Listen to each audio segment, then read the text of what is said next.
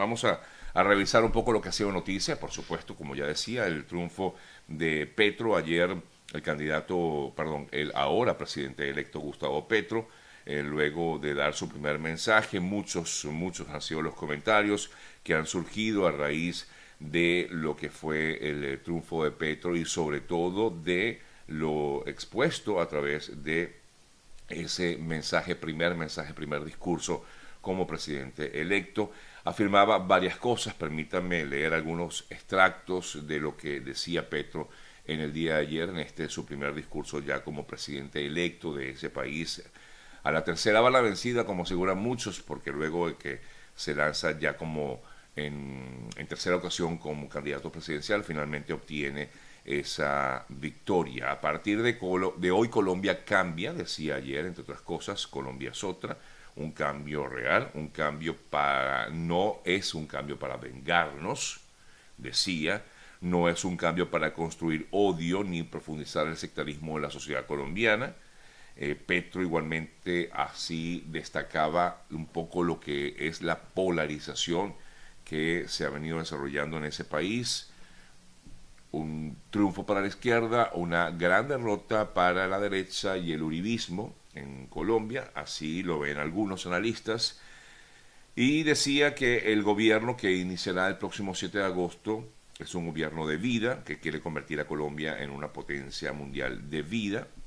No vamos a utilizar el poder en función de destruir al oponente. La oposición que tendremos, dijo, bajo los liderazgos que quieran, sea el de Uribe, sea el de Federico Gutiérrez, el de Rodolfo Hernández, el que sea, siempre será bienvenido en el Palacio de Nariño para dialogar sobre los problemas de Colombia, decía el señor Petro ayer,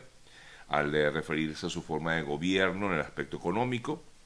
dijo que de manera franca, y lo voy a leer textual, les diría lo siguiente, vamos a desarrollar el capitalismo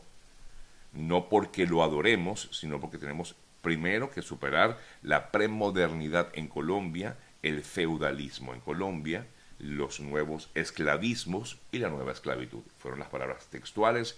del señor mm, Petro en este primer discurso que diera en el día de ayer. Una lección, amigas, amigos, que sin duda alguna, eh, más allá de, de las posiciones políticas desde el punto de vista de la organización,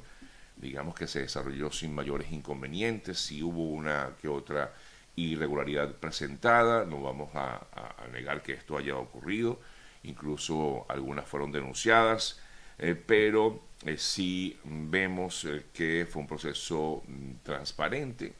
La Registraduría Nacional de Colombia, que es el órgano electoral o el órgano que dirige las elecciones, manifestó sentirse altamente satisfecha, complacida por la manera en que se desarrolló este proceso electoral. Y bueno, una de las cosas que más nos impactó sin duda alguna es eh, a la hora del escrutinio, a la hora de los resultados electorales, los resultados oficiales, se dieron de una forma muy, pero muy rápida y en tiempo real, que es una de las cosas que definitivamente eh, digamos, es envidiable en el mundo la manera en cómo se mm, dan los resultados electorales en este país. En Colombia lo vimos en la primera vuelta y se repitió así en la segunda vuelta. Ya eh, varios mandatarios del mundo entero felicitaron a Petro, varios representantes de los diversos países, de todos los países del mundo, dieron su eh, respectiva felicitación a Petro como presidente electo entre ellos, por supuesto, todos los eh, líderes de la izquierda en, Latinoamérica, Díaz Canel, eh, Maduro, lo hizo también el presidente de Bolivia, el presidente de Argentina y bueno, así como también otros mandatarios. Uno de los eh, temas importantes y que por supuesto preocupa muchísimo a una gran cantidad de ciudadanos venezolanos que viven en Colombia, es su situación migratoria que sin duda alguna ha mejorado luego de la puesta en práctica de programas que desarrolló Iván Duque durante su mandato.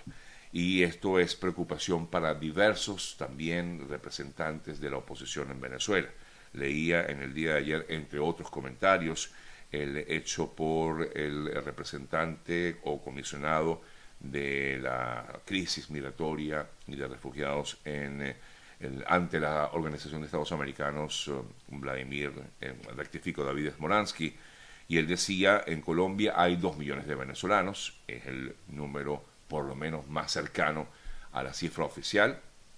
dos millones que han huido de un régimen que ha causado el hambre más grande del mundo o del hemisferio occidental, comentaba Smolansky. A ellos se les debe seguir garantizando sus derechos con protección y oportunidades para su integración,